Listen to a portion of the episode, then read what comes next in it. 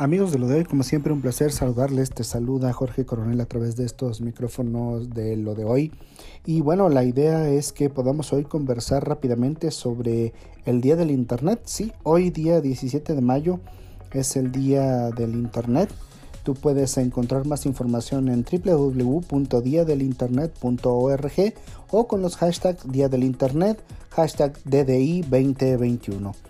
El objetivo de este Día del Internet pues es recordarnos lo que está aconteciendo a través de esta tecnología y en particular este año eh, el tema central para conmemorar el Día del Internet es el papel que esta tecnología juega como palanca de la transformación digital y resiliencia eh, para las sociedades. Esto en el objetivo de acelerar la recuperación asociada a la crisis provocada por el COVID y los retos que, que se viven en las diferentes regiones del planeta.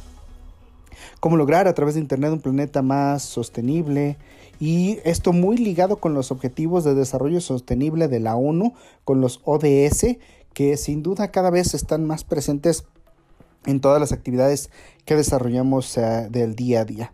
Uh, Habrá varios eventos, por eso te recomendamos que eh, revises el sitio www.diadelinternet.org y, uh, y bueno, estés al pendiente de estas, de charlas, eh, interactivos que habrá. La Oficina también de Seguridad del Internet en España dará a conocer algunos, algunos eh, infografías interesantes.